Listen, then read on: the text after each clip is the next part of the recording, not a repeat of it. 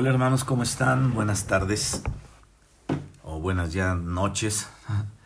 Eh, me da gusto saludarles, esperando que todos estén bien para pues que podamos gozar de la palabra de Dios y tratar de someter nuestras vidas a los principios y a las verdades que están expuestas en ella para que podamos caminar con Dios y podamos ser colaboradores de Dios en, este tiempo. Un tiempo que nos tocó vivir, el tiempo tal vez ya muy cercano a los últimos tiempos, al, al cierre de la era. Y es un tiempo en el que necesitamos apretar un poquito más el paso en nuestra vida espiritual, despojarnos de todo peso que nos asedia por causa de algún pecado, por causa de alguna situación que esté ahí eh, estorbando nuestra, nuestro caminar con Cristo y esperamos que pronto nos podamos reunir, vamos a ver qué pasa en estos 15 días de agosto, a ver cómo van las cosas pero eh, de todas maneras podemos nosotros a través de este medio tener comunión y como ustedes le están haciendo también con los otros estudios que, que está dando Salvador en, el, en los, los, miércoles y los domingos también. Sus, entonces podemos tener comunión con la palabra si todos eh, nos reunimos para escuchar en familia y, o, si estás por algún lugar, bueno, pues lo puedes escuchar ahí en ese lugar donde estás. Y un saludo también a todos los que no están en la iglesia, pero que escuchan estas grabaciones, estos estudios. Yo les bendigo en el nombre de Jesucristo y vamos a continuar con nuestro estudio de números 33, las jornadas de Israel, las salidas de Israel. Y quisiera hacer una pequeña oración pidiendo la ayuda del Señor, porque sabemos que sin el Señor no podemos hacer nada, sin el Señor no podemos avanzar. Así es que vamos a poner nuestras vidas delante de Él en esta hora. Yo les pido que todos me acompañen, por favor, a hacer esta oración en el nombre de Jesucristo y, y que podamos confiar en Dios en que Él nos va a ayudar a tener entendimiento de su palabra. Amén. Padre, en el nombre de Jesús, queremos levantar nuestras vidas delante de ti, Señor, en esta hora. Y te damos gracias, querido Padre Celestial, por permitirnos, Señor, hablar de ella pero de ti viene, Señor, la comprensión y el entendimiento. Señor, que podamos ser de los que habló Daniel, de que los entendidos van a poder comprender. Señor, queremos ser entendidos en tu palabra verdaderamente. Queremos ser entendidos, Señor, en, en nuestro caminar, Señor, en el reino de los cielos. Ponemos este tiempo, Señor, delante de ti y te pido una bendición para todos los que están escuchando. En el nombre de Jesucristo. Señor, que el enemigo no tenga parte ni suerte en nuestras vidas. Señor, átalo, échalo fuera en el nombre de Jesús, Padre, y que todo demonio de oposición, Señor, se eche a un lado. Ponemos la lectura que vamos a hacer y todo lo que vamos a hablar delante de ti, Señor, en el nombre de Jesucristo. Amén. Aleluya. Pues gracias a Dios. Gracias a Dios porque podemos, podemos tener confianza en Él. Eh, hace, hace un tiempo, fíjense, alguien, antes de comenzar lo que vamos a hablar ahora, alguien habló del gran Dios entretenimiento, me acuerdo que puso, no, el gran Dios entretenimiento. Y eh, es importante que nosotros entendamos que una necesidad excesiva de apoyo desde fuera es, o sea, desde las, fuera de las cosas de Dios, es una situación difícil, ¿no? Em, tenemos que tener cuidado de, pues, de estar en la cuestión de los entretenimientos tanto tiempo ahora que está de moda, bueno, que ya es parte de la cultura, el internet, parte de la cultura, eh, los celulares, pues debemos tener cuidado, tal vez deberíamos de aprovechar un poquito más el tiempo y tener cuidado en que no rindamos nuestra vida a esas cosas más que a Dios.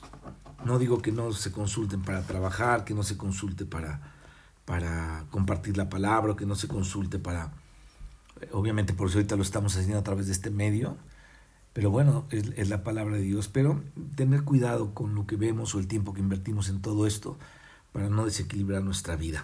Bien, pues continuemos con el, la jornada que nos toca en, este, en esta ocasión. La vez pasada yo di una introducción y es la jornada 34, el monte Or. Y yo les decía, les di una pequeñita introducción acerca de esta parte aquí en el monte de Or. Eh, quiero, quiero comenzar ¿no? con, con, todo esto y darle continuidad. Y vamos a recordar esa pequeña parte que les hablé la vez pasada, solamente para engarzar lo que hablamos la vez pasada, si es que se acuerdan, y para los que la están oyendo otra vez esta grabación. Bueno, dice aquí, salieron de Cádiz y acamparon en el monte de Or. Estamos leyendo números 33, 37 al 40. En la extremidad del país de Edom. Y subió el sacerdote Aarón al monte de Or conforme al dicho de Jehová, y ahí murió a los cuarenta años de la salida de los hijos de Israel de la tierra de Egipto en el mes quinto, en el primero del mes. Era Aarón de edad de 120 años cuando murió en el monte de Or, y el cananeo, rey de Arad, que habitaba en el Negev, en la tierra de Canaán, oyó que, había que habían venido los hijos de Israel. Bueno, hasta ahí, hasta ahí es la, la jornada del monte de Or. Luego en Deuteronomio 10.6 también se refiere a lo mismo, ¿no? a Mosera, ahí murió Aarón y ahí fue sepultado, y en lugar suyo tuvo el sacerdocio, su hijo Eleazar. Eleazar. Entonces, eh, esta parte de Deuteronomio 16 pues nos habla de lo mismo que números 33, 37 al 40. Les decía yo la vez pasada que en, en esta jornada que vamos a hablar es una jornada que la, le requerimos ver la seriedad de lo que va a ocurrir aquí, de lo que está escrito aquí. Ahora, ¿por qué es seria? Yo les decía la vez pasada, bueno, porque Dios es serio, ¿no? Dios es serio porque Dios es santo. Entonces, yo les comentaba que teníamos que conocer al Señor en esa seriedad y tenemos que conocer al Señor también en esa santidad y entonces nosotros podremos ser sobrios en muchas de las cosas que, que estamos viviendo y pensando, etcétera, etcétera. Así es que eh, tenemos que aprender que la sobriedad es algo muy importante porque cuando ella no está y la seriedad tampoco está, eh, afectamos nosotros la santidad del Señor. Así es que tenemos que ser serios, tenemos que ser sobrios. De esto habló mucho el Señor Jesucristo, ser sobrios y velad, dijo también el, apóstol y, el Señor Jesús habló de que tenemos que ser sobrios también para estar atentos a las cosas de Dios. Y entonces aquí en el versículo 38, aquí hay una, una cifra específica, dice, ahí murió a los 40 años de la salida de los hijos de Israel de la tierra de Egipto. Y les decía yo la otra ocasión que el número 40 implica en este, en este contexto, es un número de juicio. Acuérdense que ellos habían recorrido por 40 días la buena tierra desde Cádiz, desde Ritma en el desierto de Cádiz, y habían entrado ahí los espías, tardaron de, que salieron de Egipto a llegar a este lugar, a Ritma, ellos tardaron 40 eh, días. Pero la Biblia nos enseña, y hablamos de esto cuando tocamos esa parte de la escritura, ellos tuvieron temor, fueron incrédulos a Dios, protestaron contra el Señor y el Señor entonces por cada día les hizo años o, les hizo vagar un año en el desierto. Entonces cuando los 40 años son completados, nos damos cuenta que el juicio del Señor viene sobre Aarón. Así es que Dios es misericordioso, Dios es paciente, Dios es longánime, es decir, nos puede esperar y espera, es paciente, ¿no? Eh, pero también Dios sabe actuar. Y la lección que vamos a aprender hoy, aquí en este pasaje de números 21, es una lección de seriedad, porque con Dios tenemos que caminar con mucha seriedad. Él es nuestra vida, Él es nuestro redentor, Él es nuestra fe y, tenemos que caminar con mucha seriedad en todo esto. Entonces vamos a ver la descripción de esta jornada en el capítulo 20 de Números, lo que dice Números 33, del 37 al 40, se describe en el capítulo, en el capítulo 20 de Números y está más desarrollado ahí. Versículo 22 hasta el 21.3. Ahí vamos a ver esta jornada. Entonces son dos textos que, que se corresponden, eh, números 22, eh, 20-22 eh, y el números 33, 37 al 40. Estos dos partes de la Biblia eh, se corresponden una a la otra. Y vamos a hacer entonces el seguimiento leyendo con cuidado este pasaje y vamos a tratar de recordar, mis hermanos, que este pasaje está dentro de un contexto mayor, ¿no? Y este contexto mayor que resalta justamente las lecciones eh, del pasaje de, que vamos a ver hoy, y dice así en el versículo 22. Como dijimos, vamos por favor ahí al libro de números, capítulo 20, versículo 22, y dice acá, dice, y partiendo de Cades, los hijos de Israel, Qué interesante, fíjense. Esta partida de Cádiz, mis hermanos, es, es un avance del pueblo. Acuérdense que Dios les dio, les dio salidas al pueblo en sus jornadas. Llegaban a una jornada, había una problemática, cierta situación buena o mala, y entonces había una salida para avanzar. Entonces aquí esta partida de Cádiz es un avance del pueblo, y esta vez sí fue avance. La vez pasada, cuando llegamos a Ritma en el desierto de Cádiz, ellos no avanzaron, ellos retrocedieron, pero en esta ocasión, eh, eh, volviendo a ese mismo desierto de Cádiz, entonces sí hay un avance ya. Pero tenemos que darnos cuenta de que ellos avanzan por un camino estrecho. O sea, no era tan amplio el camino, sino era un camino estrecho. ¿Cómo es esto? Ellos avanzan a través del juicio del Señor a la carne. El verdadero avance, mis hermanos, es un juicio a la carne, es un juicio al pecado, es un juicio a lo que es meramente adámico del hombre viejo y a lo que meramente es natural. Entonces, cuando no hay un juicio a la carne, cuando no hay un juicio a lo del viejo hombre, no hay avance, no hay avance. Una de las cosas que tenemos que tener cuidado nosotros es de... Mm, eh, quiero plantear esto, esto porque tiene que ver con todo lo que estamos viendo, obviamente, pero quiero planteárselos eh, como es en la práctica. Eh, el poder o querer siempre nosotros defendernos, nosotros mismos defendernos de, de una situación en la que Dios nos está acorralando para que cambiemos. Y Dios manda una persona y nos habla, Dios manda otra persona y nos habla, Dios manda una congregación y nos habla, yo no sé. Pero, pero leemos la Biblia y Dios nos habla y, y de repente no hacemos tanto caso, ¿no? Entonces, no, no estamos nosotros permitiendo que Dios ejerza un juicio sobre el pecado, ni estamos colaborando con Dios, y entonces lo que hacemos es que no avanzamos. Vamos a entender o dar por entendido esto, que el verdadero avance es un, un, un, juicio a la vieja creación. Es decir, solamente vamos a poder avanzar, mis hermanos, en la nueva creación. Ahí tuvo que quedar Aarón, tuvo que quedar Moisés y tuvo que quedar aquella vieja generación. ¿Para qué? Para entrar en lo nuevo. Los nuevos son los que tuvieron que avanzar o avanzaron como el Israel nuevo.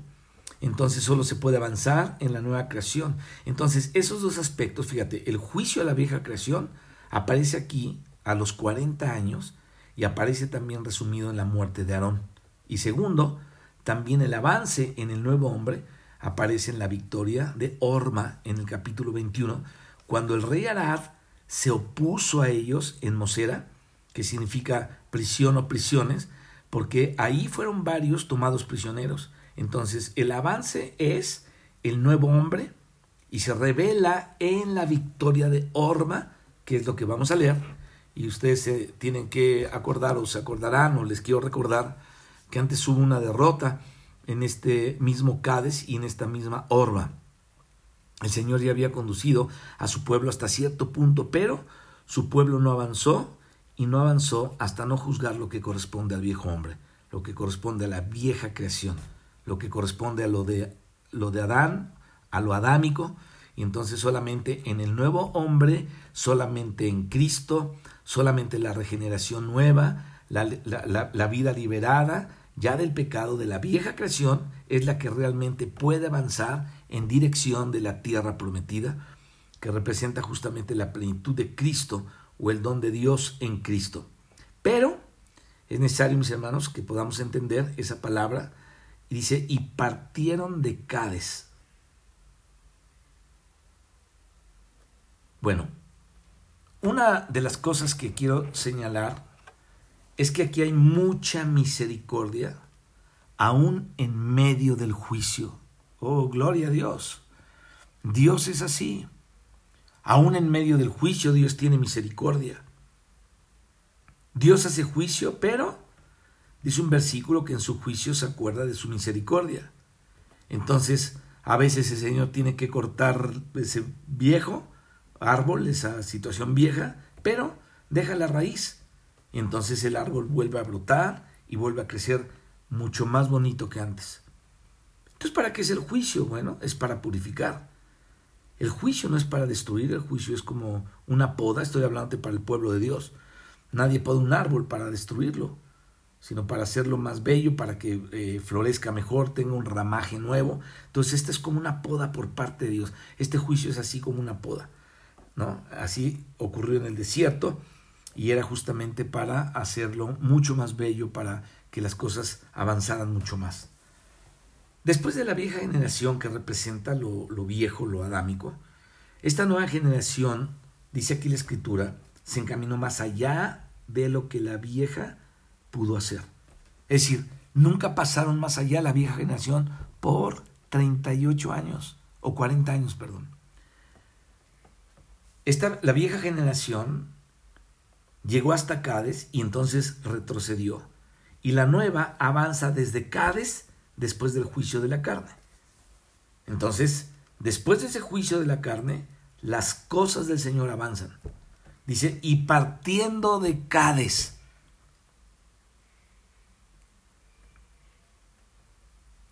Qué precioso que el Señor Jesucristo vuelve y nos trae de nuevo una situación en la que habíamos sido derrotados, pero para ahora vencer esa situación. Pero la situación solamente se puede vencer si el pecado, mis hermanos, fue juzgado. Si no fue juzgado, si no hubo una sustitución del viejo hombre por el nuevo, por aquel, es decir, una sustitución de Adán, de, de Cristo por Adán, bueno, no hay avance. Pero la escritura nos muestra que sí hay avance en Cristo, gracias a Dios, porque en Cristo tenemos avance.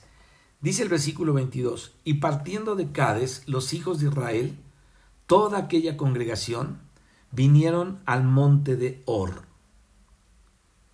Este monte de Or, mis hermanos, era donde se representaba el juicio, y luego en Orma, allí con el rey Arad, ocurren eh, todas estas cosas que Dios, eh, en las que Dios quería que el pueblo estuviera.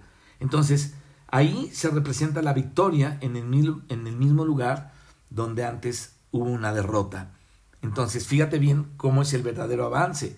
El verdadero avance es vencer donde antes fuimos nosotros derrotados. Aleluya. Hablemos un poquito de la muerte de Aarón que, que nos narra aquí la escritura. Dice el versículo 23. Y Jehová habló a Moisés y Aarón en el monte de Or, en la frontera de la tierra de Edom, diciendo, fíjate aquí, qué interesante. ¿Qué es lo que podemos ver aquí? Aquí, en primer lugar, vemos un lugar que es clave, un lugar fronterizo, un lugar de verdadero avance, ¿Y qué fue lo que en este lugar eh, de verdadero avance habló el Señor, o habló Jehová, o habló Yahvé? ¿no? Dice, habló diciendo, Aarón será reunido a su pueblo, pues no entrará en la tierra que yo di a los hijos de Israel. Entonces explica por qué. Por cuanto fuisteis rebeldes a mi mandamiento en las aguas de la rencilla. Fíjate, aquí Dios está hablando a Moisés y está hablando también a Aarón. No hay registro de otra falla de Moisés en, en todo el, en, toda esta, eh, en toda la vida de Moisés.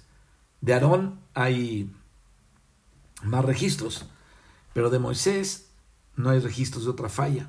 Acuérdate cuando él le pidió a la piedra que, a la roca que eh, le, le, pegó dos veces, ¿no? Y el Señor le había dicho háblale, pero él le pegó dos veces. Pero esta falla de Moisés se le iba a juzgar de una manera bastante seria. ¿Por qué? Porque Moisés recibió mucho. Al que mucho se le da, mucho se le demandará. Moisés fue puesto en un lugar privilegiado, hermanos. ¿Te das cuenta? ¿Qué tenía que hacer Moisés? Prácticamente tenía que representar al Señor, no a Moisés. Entonces la gente cuando oía lo que hablaba Moisés, perdón, sabían que no era Moisés, era Dios el que estaba hablando por medio de Moisés. No hay nada más triste cuando una persona predica el Evangelio, está predicando, pero su prédica está hueca, su prédica está vacía. Hay, hay ahí una alarma, hay ahí una... O sea, la gente ya no recibe de Dios, la gente ya no, ya no puede recibir ni revelación, ni ser este, eh, edificada, porque de repente es pura cáscara, ¿no? Lo que, lo que se está hablando, o sea, o, la vida de la persona que está hablando ya no está dando el ancho delante de Dios. Hermanos, eso debemos tener mucho cuidado, mucho cuidado en nuestras vidas, de que nuestro testimonio sea algo que motiva el espíritu de las demás personas a buscar a Dios verdaderamente y no, no algo que sean como palabras huecas que no concuerdan con nuestro hablar, con nuestro sentir, con nuestras decisiones y con nuestra manera de ser y de vivir.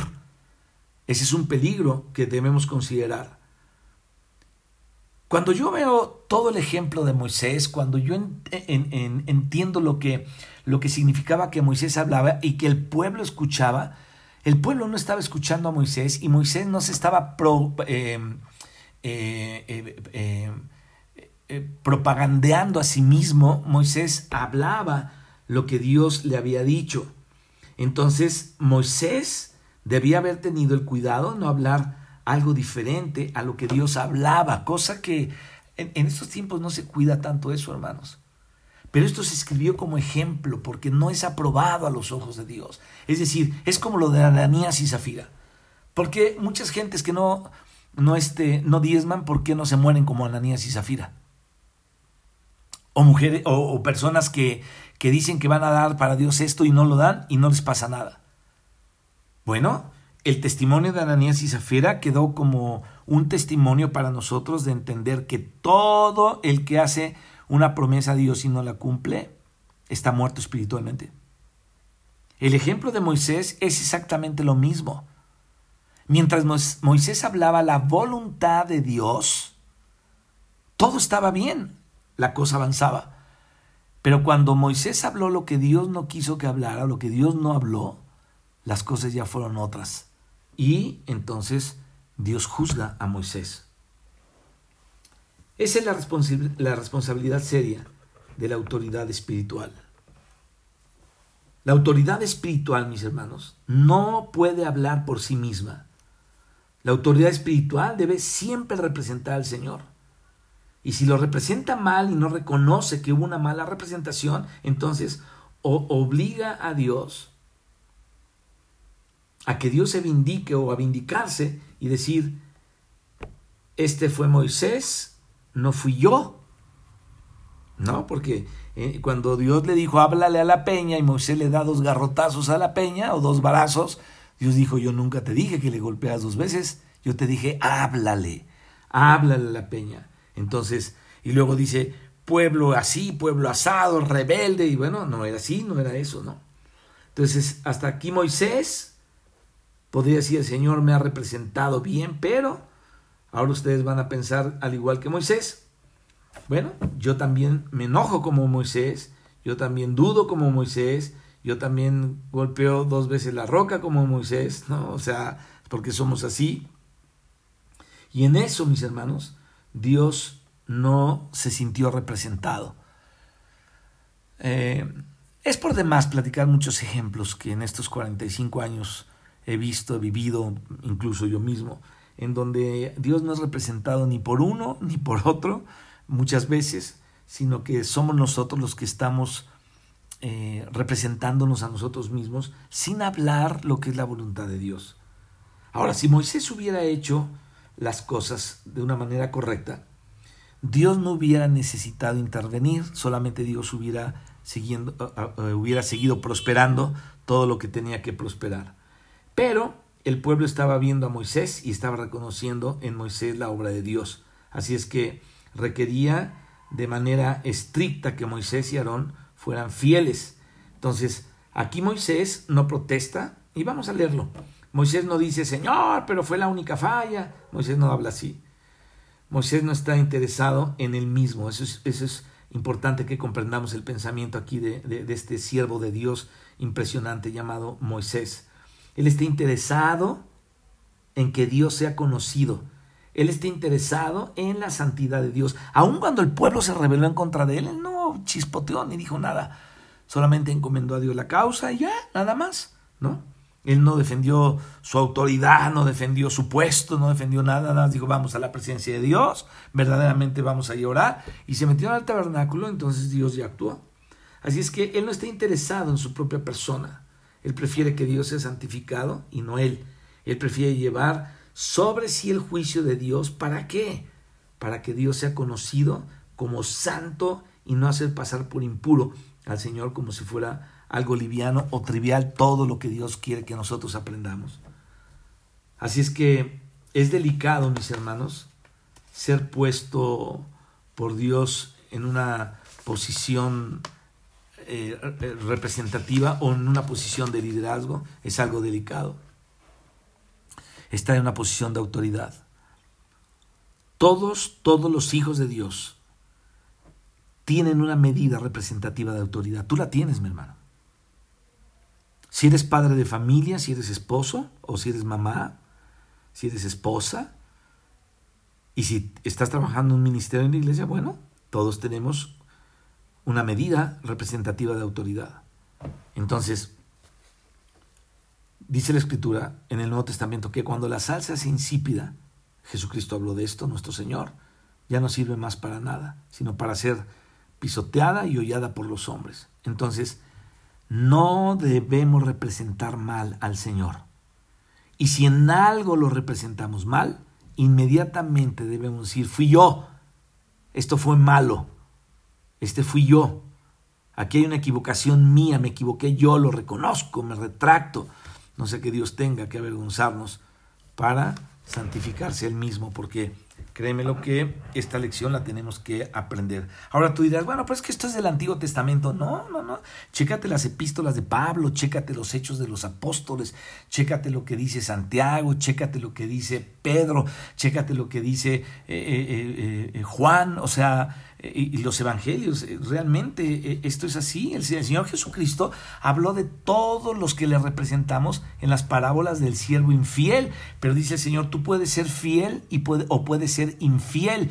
Tú puedes ser honesto o puedes ser deshonesto. Ahora, si tú eres un colaborador fiel, si tú eres un, un este, eh, administrador fiel, este es el resultado que va a haber en tu vida. Pero si tú eres un administrador infiel, aquí está el otro resultado. O sea, esto no es cosa del Antiguo Testamento. Es un principio universal, es un principio que opera y que va a operar. Así es que, insisto, no debemos representar mal al Señor. Y en cuanto lo representemos mal, tenemos que aceptar nuestra equivocación reconocerlo y retractarnos para que Dios eh, pues no nos avergüence porque Él se tiene que santificar, o sea, la verdad de Él tiene que salir. Ahora, lo que el Señor les había dicho en el capítulo anterior como lo, lo vimos, es, ¿por qué no me santificasteis? Esto le dijo Dios a Moisés. ¿Por qué no me santificasteis? Entonces la pregunta aquí sería, ¿qué es santificar al Señor?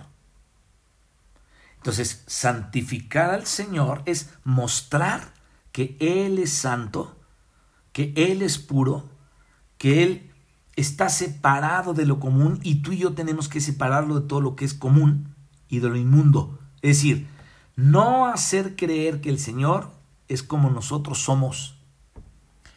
Oh, hermano, yo cuando, cuando eh, escuché a algunos líderes hablar de ellos mismos como si fueran igual a la Trinidad, como si fueran igual al Espíritu Santo, de una manera en donde los, las otras personas, eh, personas eran sobajadas, muchos de ellos no escuchaban, no, no podían escuchar lo que, lo que cuando se les, se les llamaba la atención algo o se les decía que cualquier cosa, ¿no? Hay, hay mil ejemplos de esto que he visto en todos estos 45 años y yo digo, híjole, Dios mío, qué difícil, qué difícil, qué difícil, qué difícil. Por una parte, que el hombre pueda reconocer, pero qué difícil a veces ser, ser gente que verdaderamente santifica al Señor. Qué difícil es, de repente no es tan fácil hacerlo, a menos que caminemos con Dios como debe de ser y hablemos lo que Dios quiere que, que se hable. Entonces, aquí hay algo que tú y yo tenemos que considerar y saber que tenemos que mostrar a Dios como es Él y no enseñarle a la gente que el Señor es como nosotros somos, ¿no? Nosotros, los cristianos, necesitamos darnos cuenta que llevamos un nombre grande, un nombre excelso, un nombre glorioso en nuestra vida. Hay un canto de un salmo que decía, excelso sobre las naciones es Jehová quien se humilla, mirar algo así, ¿no? El, canto. Quien como Jehová nuestro Dios, quien como Jehová nuestro Dios, quien como Jehová nuestro Dios. Pero esa, esa parte me encanta porque dice que Él es excelso entre las naciones. Y fíjate, ese nombre de tan excelso, ese nombre tan glorioso, tú y yo lo llevamos. Entonces no debemos hacer que ese nombre sea vituperiado por causa de una mala representación. ¿no? Por, mala de una, por causa de una mala representación. Hace muchos años, un hermano amado que yo eh, estimé muchísimo, el hermano Fermín García, ya se fue con el Señor. Sus prédicas siempre me llenaron, sus prédicas eran una, sus, mensajes eran una, eh, una experiencia con Dios, siempre. Y entonces él cuando salió de una denominación protestante, salió de una, pues de una secta, eh, que, de una denominación, vamos a dejarlo en denominación, denominación eh, él, hablaba, él hablaba mucho de estas cosas, ¿no? Como dice, dice, dice cómo el diablo hablaba por medio del pastor, cómo el diablo hablaba por medio de la esposa del pastor, cómo el diablo hablaba por los diáconos, porque había diáconos obviamente, y luego había otros que se llamaban los, ah, ¿cómo se llamaban estos? No eran guardatemplos, ¿no? eran este, eh, eh, no sé si eran ancianos o diáconos, ¿no? Entonces, eh, dice, dice, era una situación difícil, e, es por eso que él se salió de, ese rollo, de esa, de esa cosa. creo que se llamaban las asambleas de Dios, ¿no? y yo he conocido algunos de las asambleas de Dios y de veras, hermano, o sea, cuando, cuando la gente está metida en su rollo religioso, eh, eh, pierde la perspectiva de Dios. Yo creo que toda persona que encuentra a Dios verdaderamente, verdaderamente, abre su corazón a no ser a no pertenecer a una secta o a una denominación, sino ya abre su corazón a Dios. Y este hermano Dios lo tocó muy fuerte y dejó todo aquello. Y entonces él siguió predicando el Evangelio y predicando el Evangelio. Y pues él, levantó allá en, Tijuana una congregación grande allá y etcétera. Pero ya él se fue con el Señor, eh, ya murió anciano, murió de días, ya de muchos días aquí y este... Pero, pero era un hombre del Señor que hablaba, se me quedó un mensaje o algunos mensajes de él cuando decía, no, dice, la esposa del pastor habló y el diablo hablando por medio de ellos, híjole, Qué tremendo. Entonces, fíjate, esto ya lo hemos hablado en otras ocasiones, hermanos. A veces cuando, no a veces, cuando estamos hablando nosotros mismos, puede ser que Satanás ocupe nuestra boca y nuestra voz y entonces hable. Como habló con Pedro, ¿no? Cuando le dijo al Señor, no te acontezca tal cosa. Cuando el Señor Jesucristo le dijo que iba a ir a morir a Jerusalén, dijo Pedro, no, Señor, te acontezca tal cosa. Pedro se veía muy buena gente, fíjate, en esa buena gente mostrada, eh, o en esa bondad mostrada por Pedro, era el diablo el que estaba hablando y Cristo se lo dijo, apártate de mí, Satanás. A veces nuestra bondad parece una bondad buena, pero no es la bondad de Dios, es nuestra bondad y Satanás puede hablar por nuestra bondad. Entonces, esto es importante porque eh, por esa razón yo te digo, esta, esta jornada del monte de Or es una jornada seria que debemos tener mucho cuidado en todo esto. Así es que no debemos hacer ese nombre, que ese nombre sea vituperiado por caso una mala representación y no debemos hacer que ese nombre de cristianos este, o de los cristianos también nos quede grande a nosotros, porque a muchos ese nombre cristiano les ha quedado muy grande, si no dan el ancho para llenar el, el, el, el título de ser cristianos seguidores de Cristo. Perdón. Voy a hacer una pausita para tomar tantita agua porque la garganta se seca. Bien. Aquí dice, Aarón será reunido a su pueblo. Fíjate, es una manera de decir, su vida en la tierra con los compañeros de la tierra se acabó. Ya se acabó aquí, hasta aquí llegó, dijo Dios. Ahora comienza a vivir con los que ya partieron antes. Es decir, se ha reunido con su pueblo. Morirá, se juntará con sus abuelos, se juntará con Miriam, su hermana, que ya había muerto, con su pueblo que ya había partido de esta tierra, ¿no? Es, es lo, eso es lo que quiere decir, Aarón sería reunido con su pueblo. Aquí el Señor, mis hermanos, está revelando la inmortalidad del alma, aleluya. Dejamos esta tierra, pero vamos a reunirnos con los que ya partieron con el Señor. Entonces el Señor revela aquí que el alma es inmortal. Está revelando el sentido de la supervivencia del alma después de la muerte y el encuentro, mis hermanos, del alma con sus seres queridos conocidos. Oh, hermano. Ora por tus padres, ora por tus hijos, ora por tus abuelos, ora por tus tíos, ora por tus parientes y aún por tus amigos, para que un día te reúnas allá con ellos, para que ellos se vayan allá donde tú vayas, sea que tú partas primero, ellos partan primero, tú los esperes o ellos te esperen a ti, sepas que un día vas a estar en otra situación reunidos con ellos, en aquella inmortalidad del alma, la cual el Señor está hablando aquí. Dice Aarón será reunido a su pueblo. Lo está diciendo Dios. Aleluya. Dios está diciendo esto. Así se lo dijo también Dios a Abraham. Así se lo dice también a Isaac. Se lo dijo a Ismael y a muchos otros patriarcas. Aarón será reunido a su pueblo, pues no entrará en la tierra que yo le di a los hijos de Israel, por cuanto fuisteis, ahí están Aarón y Moisés, habla de los dos fuisteis, ¿no? Entonces a Moisés y Aarón, a quienes les está hablando, uy, qué tremendo, rebeldes a mi mandato en las aguas de la rencilla. Fíjate, antes de que pasemos al siguiente versículo, quiero que nos demos cuenta que el Espíritu Santo quiere enfatizar la seriedad de esto y, dejémosle al Espíritu Santo eh, eh, eh, que toquemos que Dios está en serio cuando habla de esto. Fíjate, Primera de Corintios, capítulo 11, dice que algunos hermanos que no discernieron el cuerpo de Cristo recibieron ciertos niveles del juicio del Señor. También se nos dice que el Señor es vengador del que hace lo malo. El apóstol Pablo, cuando escribe a los tesalonicenses, en el capítulo, en 1 Tesalonicenses capítulo 4, versículos 6 y 7, fíjate lo que dice, que ninguno agravie ni engañe en nada a su hermano, porque el Señor es vengador de todo esto, como ya os hemos dicho. Te dije que dejemos que el Espíritu Santo enfatizara esto. Estas palabras son del Espíritu Santo por medio de Pablo a los de Tesalónica. Entonces te lo vuelvo a repetir, porque no lo acabé, pero lo voy a comenzar otra vez. Que ninguno agravie ni engañe en nada a su hermano, porque el Señor es vengador de todo esto, como ya os hemos dicho y testificado, pues no nos ha llamado Dios a inmundicia, sino a santificación. ¡Qué palabra! En todo este contexto de lo que estamos hablando, qué palabra del Señor. El Señor es vengador de todo agravio, engaño que un hermano cometa contra otro hermano. Híjole.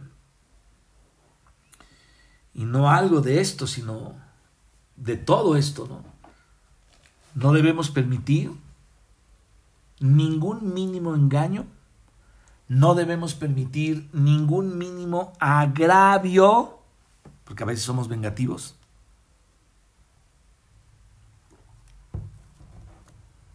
Todos tenemos que luchar con algunas cosas de repente y podemos decir, no, yo perdono a fulano o a fulana, pero de repente la mente te llegan recuerdos y ahí como que revives la escena y debemos tener mucho cuidado cuando revivimos las escenas, porque entonces quiere decir que no hemos perdonado nada, somos mentirosos.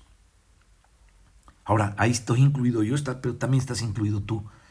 Tú que me estás escuchando, estás incluido. ¿Cuándo revives las escenas?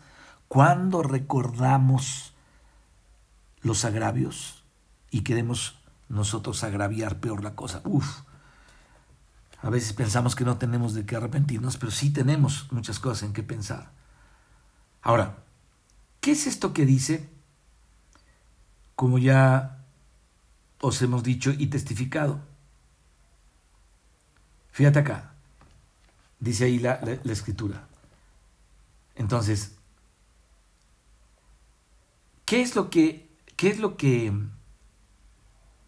se ha testificado y qué es lo que dice acá? Les hemos dado testimonio, les hemos contado de muchas maneras cómo el Señor ha recogido hermanos o hermanas que han engañado, agraviado hermanos o hermanas. Esto, o sea, Pablo está hablando de esto ahí en, en, Corintios y, les está hablando de un juicio de que muchos ya duermen y, y, por cometer agravio contra la obra del Señor o por cometer situaciones en la carne, etcétera, etcétera, etcétera. Y este, tarde o temprano sobre nosotros viene el juicio del Señor un día, mis hermanos, nos encontraremos con Él. Esa es la verdad. Bien, hablemos, de, eh, eh, continuemos con todo esto, hablemos un poquito del monte del juicio del Señor. Fíjate, Dios usaba a Moisés, que es lo que ya, ya hemos estado viendo, Dios usaba a Aarón, pero eh, Dios, por usar a Moisés y por usar a Aarón, Él no iba a cambiar su santidad ni a disminuirla. Él es santo, santo, santo. Y, él no iba a disminuir su santidad, a pesar de que usaba a Aarón y usaba a Moisés. Entonces, él da tiempo, mis hermanos, para que nos arrepintamos. Como le dice a Jezabel, le he dado tiempo para que se arrepienta, pero no ha querido arrepentirse de su fornicación. Híjole, hay la historia de un rey espantoso de un rey espantoso que se vistió de silicio cuando vino una palabra contra él. No me acuerdo si el esposo de esta señora eh, de, Jezabel en el, en el Antiguo Testamento. Y, Dios le dice al profeta, le dice, este, dice, por cuanto se, por se dolió en su alma y humilló su corazón, dice, lo que el, juicio que le dije no va a venir con él, sino con su generación que viene, qué terrible. Pero bueno, de, de todas juicio vino, pero no en su tiempo, ¿no? Entonces, aquí dice la Biblia, refiriéndose a esta mujer espantosa, a, esta Jezabel del, Apocalipsis, dice, le he dado tiempo, ¿te acuerdas de ese mensaje? Para que se arrepienta, es un mensaje a las iglesias, pero no ha querido arrepentirse de su fornicación. Aquí yo la arrojo en cama a los que con ella adulteran y a sus hijos heriré de muerte y todas las iglesias sabrán que yo soy el que escudriño la mente y el corazón. Todas las iglesias saben. Fíjate, el Señor lo hace para que las iglesias sepan y que la iglesia tema. ¿Te acuerdas cuando hablamos de, los diezmos en, esa, en, esa, jornada donde el Señor toca toda esa parte de, las ofrendas y todo eso? Y que hablamos de los diezmos y, y veíamos que en la Biblia realmente el diezmo lo, lo, pues lo inventó Abraham. o sea, Dios nunca le mandó a Abraham, eh, por lo menos no hay evidencia bíblica de que Dios le mandó a Abraham que diezmara, sino que Abraham diezmó. Pudo haber dado a lo mejor el 20%, pudo haber dado el 5, el 15, pero este, Abraham le diezmó todo a Melquisedec en aquella situación en el eh, cuando venció a aquellos reyes que eh, habían atrapado a su sobrino Lot. Y pagó los diezmos a Melquisedec. Y a Dios le pareció bien porque muchos años después, muchos años después, Dios da la ley y entonces dice, indefectiblemente diezmarás. Y en una parte, cuando habla del diezmo, dice que el Señor manda al pueblo a diezmar, dice, para que aprendas a temer a Jehová tu Dios. Esta parte que habla aquí en la iglesia, hay muchas cosas donde el Señor dice que, que debemos aprender a temer a Dios. Por ejemplo, cuando tú adquieres sabiduría, es que tú adquiriste temor al Señor, porque el principio de la sabiduría es el temor a Dios, el temor a Yahvé, el temor a Jehová, el temor a Jehová. Y aquí en esta parte, todas las iglesias saben, yo soy el que escudriño la mente y el corazón, ¿no? Entonces, este, eh, y todas las iglesias sabrán que yo soy el que hace esto. Ahora, ¿por qué hace que las iglesias sepan?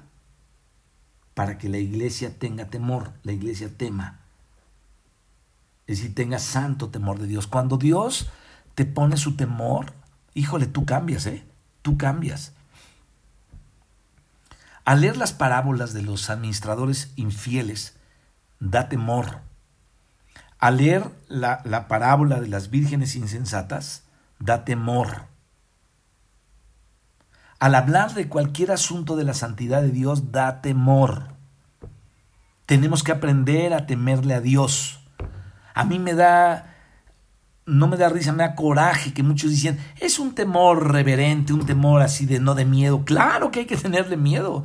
Si tan solo el día de Dios es un día de miedo terrible y temible, Dios es temible cuando, cuando se cae en las manos del Dios vivo, dura cosas caer en manos del Dios vivo. Así es que sí hay que temer a Dios.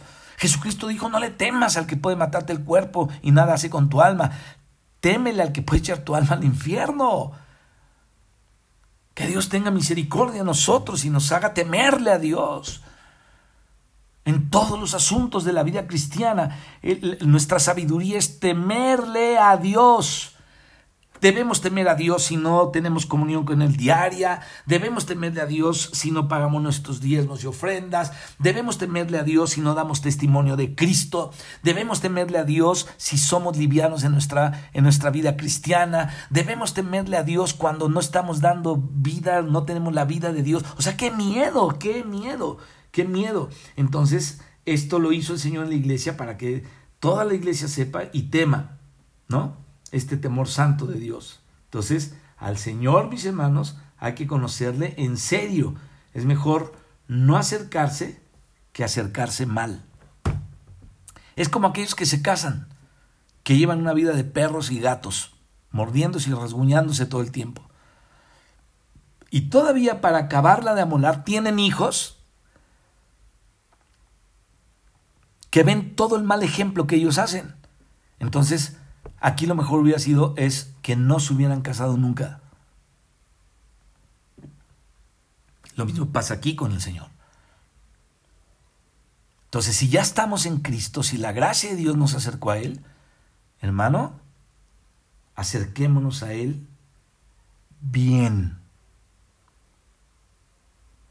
Entrad por sus puertas con acción de gracias por sus atrios con alabanza, alabarle, bendecir su nombre, ser íntegros de corazón, ser íntegros en, nuestra conducta, etcétera, etcétera. Así es que hay que acercarnos bien y no mal. Al principio, mis hermanos, de, eh, eh, de los otros, ninguno se atrevía a juntarse con la iglesia.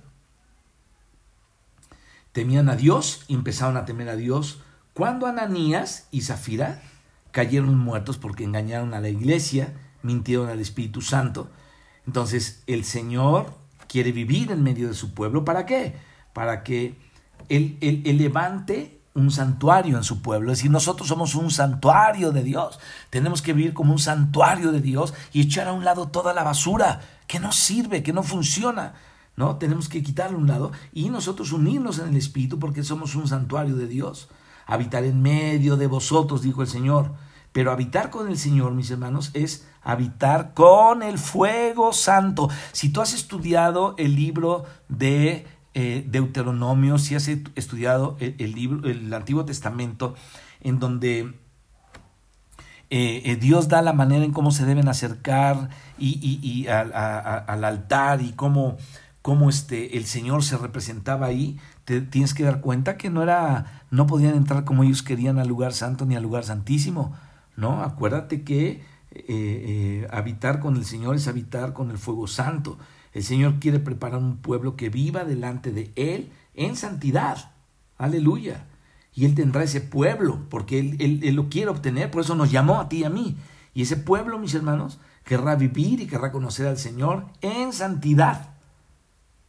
Fíjate, los demonios, los demonios no se pueden acercar a la luz.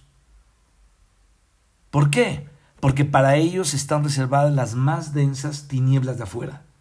Entonces, cuando dice, em, eh, cuando dice aquí que ninguno agravie ni engañe en nada a su hermano, la lectura de Tesalonicenses, porque el Señor es vengador de todo esto, como ya lo hemos dicho, ya esto había sido enseñado y había sido testificado.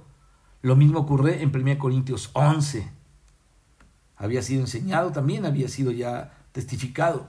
Dice que algunos por no haber discernido el cuerpo del Señor, de manera liviana, tomaron el pan, tomaron la copa, como algo liviano, sin tener temor del Señor, y entonces dice, come juicio para sí. No el juicio eterno, porque ya eran cristianos, pero sí como un juicio. La diferencia es que el juicio eterno fue el pago de, fue, fue este, es, es el, el, el, lugar de ir al infierno, ¿no? Es el lugar en donde la gente que no conoce a Dios y lo rechaza se va al infierno por la eternidad. Pero el juicio eterno para nosotros los hijos de Dios, Cristo ya lo pagó, pero va a haber un juicio de todas maneras. Entonces, para aprender la santidad, mis hermanos, el Señor deja una corrección a sus hijos que cuando llegamos a ser livianos, cuando llegamos a ser ligeros, irresponsables, superficiales, mediocres, Entonces hay una reprensión sincera del Señor. Los hijos de Dios no debemos ser mediocres, mis hermanos, en nada, en nada. Al contrario, en todo lo que recibimos de Dios tenemos que avanzar. Así es que Pablo dice, algunos están enfermos, otros débiles, algunos ya duermen. Y dice que esa enfermedad, esa debilidad o esa muerte precoz o prematura es un castigo del Señor somos castigados por el Señor para no ser condenados con el mundo. Entonces el mundo es condenado, los hijos solamente son castigados. Hay una diferencia entre la condenación eterna y el castigo de la familia de Dios, son dos cosas diferentes. ¿no? Ese castigo a veces puede ser una muerte prematura, el caso de Aarón y de Moisés. No es para que juzgues a los que se mueren, hermano, o los juzguemos. Solamente Dios lo sabe y el que se murió. ¿no? Fíjate, el de Moisés, eh, eh, bueno, aquí habla el caso de Aarón de Moisés, pero el de Moisés lo, lo, veremos después, fue una muerte prematura. Dios hubiera querido que entraran, pero fíjense que aquí fue prematura. Aarón será reunido a su pueblo, pues no entrará en la tierra que yo he dado a los hijos de Israel, por cuanto, a ver, ¿por qué no va a entrar entonces a la tierra? ¿Por qué no puede avanzar más? por cuanto fuisteis rebeldes. Oh Dios. Y no fue una rebeldía, uh, este, que tú digas, oye, qué rebeldía fue, ¿no? Pero rebeldía de repente las tenemos nosotros. Pero fue una rebeldía a la palabra de Dios. Esa es la razón. Por eso murió en el, en el, en el número 40, ¿no? 40 es el número de juicio porque tarde o temprano el Señor tiene que vindicar su nombre, tiene que vindicar su santidad. La primera fase que el Señor Jesús nos enseñó a orar tiene ese sentido. Fíjate, fíjate qué interesante. Padre nuestro que estás en los cielos, santificado sea tu nombre. Si nosotros nos burlamos, lo menospreciamos, no lo tomamos en serio, si tenemos nuestros intereses delante de los de Él, no estamos santificando su nombre. Cuando Aarón se sometió, mis hermanos, al juicio de Dios sin pedir clemencia, estaba santificando el nombre de Dios. Fíjate, esto es importante que lo entendamos.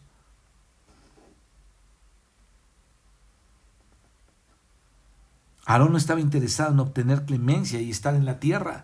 Él estaba interesado en santificar el nombre de Dios, decir, Señor, si yo te fui estorbo, llévame, está bien. Si ya no te soy útil, está bien, Señor. Santificado sea tu nombre.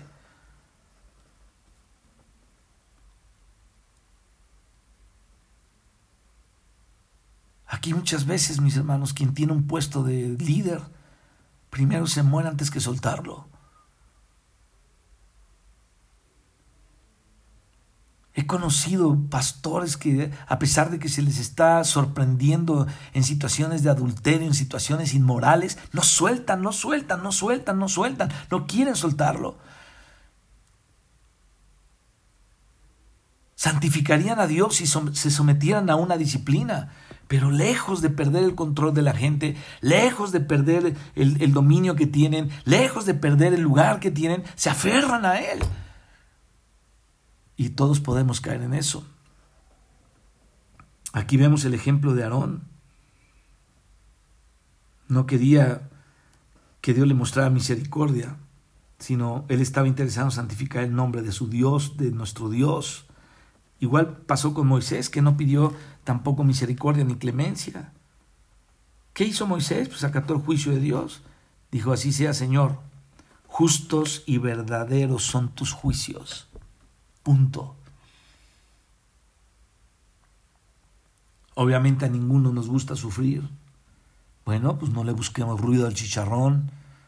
Ahorita tenemos un intercesor en los cielos impresionante, nuestro Señor Jesucristo. La misericordia de Dios para muchos de nosotros se ha agrandado hasta, hasta la cruz en donde Cristo llevó todo, pero también hay un límite.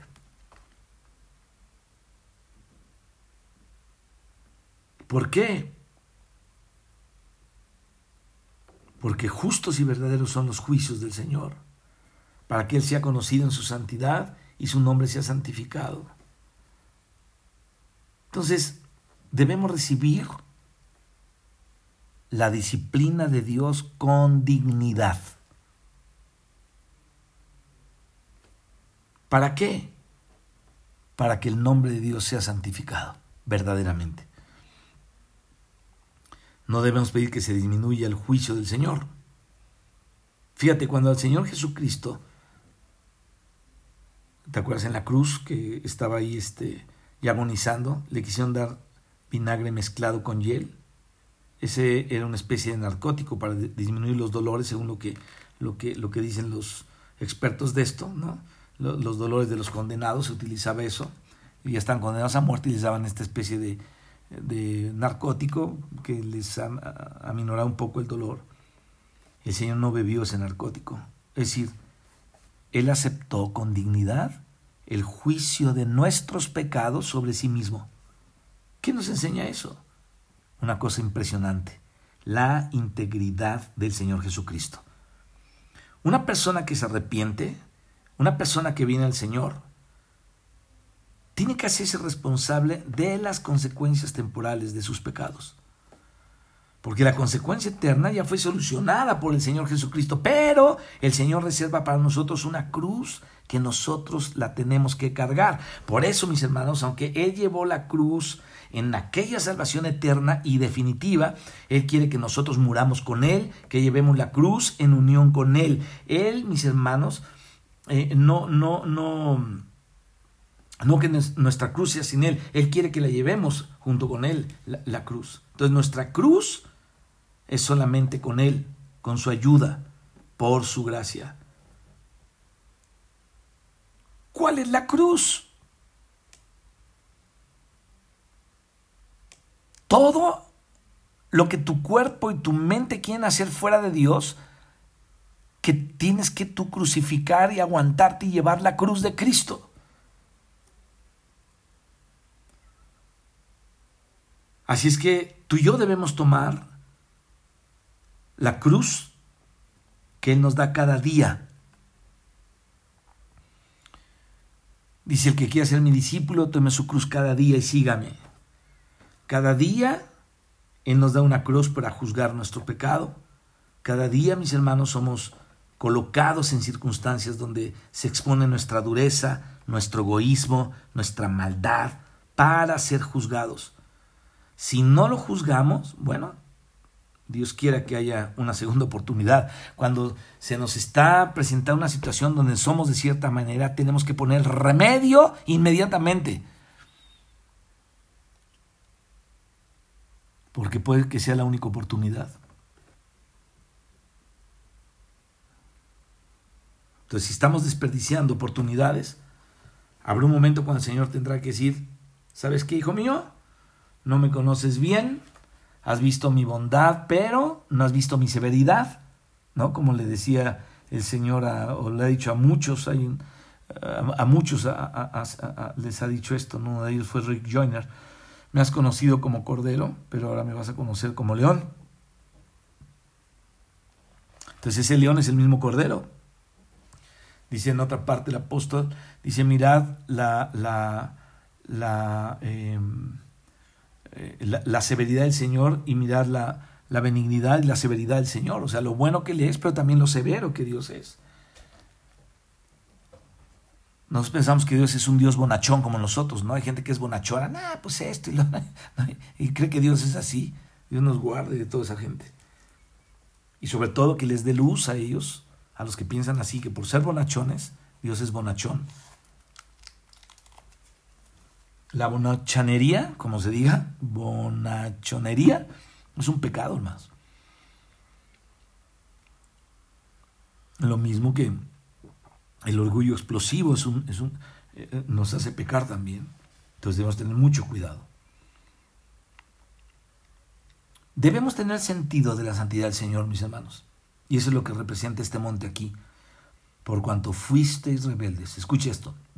Debemos tener sentido de la santidad del Señor, porque de eso se trata la llegada a este monte.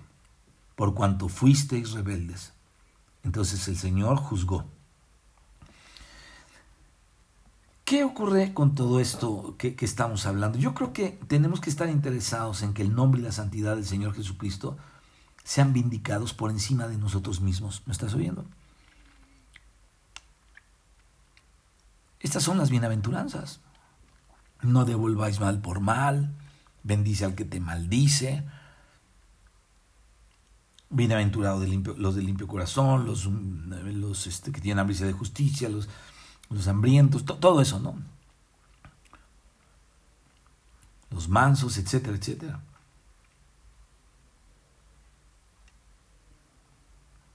Así es que debemos estar bien interesados en que el nombre y la santidad del Señor sea vindicada por encima de nosotros mismos. Como dice el salmista, a una costa de sí mismo el justo no por eso cambia, ¿no?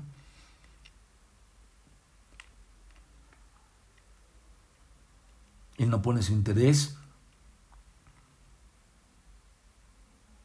aún sabiendo que va a recibir pérdida por causa de la justicia. Entonces el justo acepta recibir esa pérdida. ¿Por qué? Porque ama la justicia y ama al Señor. Qué tremendo. Una persona nueva que viene a conocer al Señor debe saber, mis hermanos, que se tiene que hacer responsable de las consecuencias de sus pecados del pasado. A ver, ¿por qué eh, tenemos luchas? ¿Y por qué tiene luchas el cristiano? Porque los pecados que cometimos traen consecuencias. Y entonces cuando tú eres cristiano, estás luchando con esa situación, pero ahí tenemos que ver la preciosa bendición de Dios que nos da para poder vencer y llevar nuestra cruz cada día, ¿no? Y cada uno es de acuerdo a lo que haya hecho. El Señor, fíjate, te perdona sinceramente, totalmente, pero eso no quiere decir que el Señor no te va a corregir como hijo, no te va a disciplinar como hijo, y no te va a entrenar como hijo. A ver, ¿por qué muchos cristianos pueden caer, por ejemplo, en, en, la pornografía? Porque ya la vieron antes. Y cuando son cristianos al principio están emocionados, oh, Dios ya me perdonó, ay, qué paz. Pero cuando vienen las luchas de tu mente otra vez, con lo que tú ya inyectaste en ella anteriormente, entonces ahí es donde tú tienes que mostrar la casta de un hijo de Dios, en donde dices, muero a esto, muero en el nombre de Jesucristo, no miro nada que me atraiga estas cosas, porque el Señor ya, ya te perdonó todo aquello, pero esta va a ser tu luchita, tu luchita, tu luchita. Solamente te puse un ejemplo. Lo mismo pasa con la mentira, lo mismo pasa con los chismes, lo mismo pasa con... Porque estamos muy acostumbrados a, esas cosas. Lo mismo pasa con la bonachería, la bonachonería, ¿no? Lo mismo pasa con las explosiones del carácter, lo mismo pasa con, con tantas cosas. Tenemos que estar luchando luchando luchando luchando. ¿Por qué? Porque el Señor ahí es donde nos va a corregir. Y es una manera en que Él nos entrena y nos está formando, nos está dando el carácter de su Padre, es haciendo eh, en nosotros cosechar, por lo menos en parte, algo de lo que de lo que Él ha sembrado. Es decir, por eso Dios nos corrige, porque Él un día va a cosechar algo de lo que el Señor ha sembrado. Fíjate, a veces hacemos cosas irreflexivas a veces hacemos cosas pecaminosas y después vienen las consecuencias y no queremos llevar la consecuencia, ni las consecuencias de esas cosas. Pero ya es tarde. ¿Por qué? Porque ya se hizo lo que no se debió haber hecho y entonces las consecuencias quedan. Es decir, el monte de Or llega. Nuestros pecados nos han alcanzado, las consecuencias de lo que hemos hecho, lo temporal alcanza a los hijos para perfeccionarlos, para purificarlos. Así es que cuando vengan ciertas cosas ahí, bueno, date cuenta que Dios va a juzgarlo y nos va a purificar. No es que la cruz de Cristo, mis hermanos, no haya sido suficiente. Obviamente que sí, es suficiente. La cruz de Cristo fue suficiente para salvarnos, pero la cruz de Cristo no es solamente para salvarnos del infierno, es para salvarnos de nosotros mismos también. Este mensaje de la cruz poco lo dan. Casi nadie habla de esto.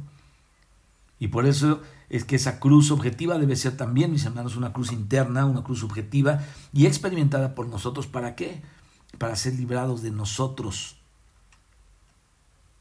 ¿De qué? De lo miserable que nosotros somos. Imagínate que sí se llamaba, se llamaba una iglesia, la iglesia de los miserables. Sería verdad, seríamos humildes decir, Señor, somos miserables. Aquí está la iglesia de miserables, pero tenemos que ponerla abajo. Pero cargan su cruz.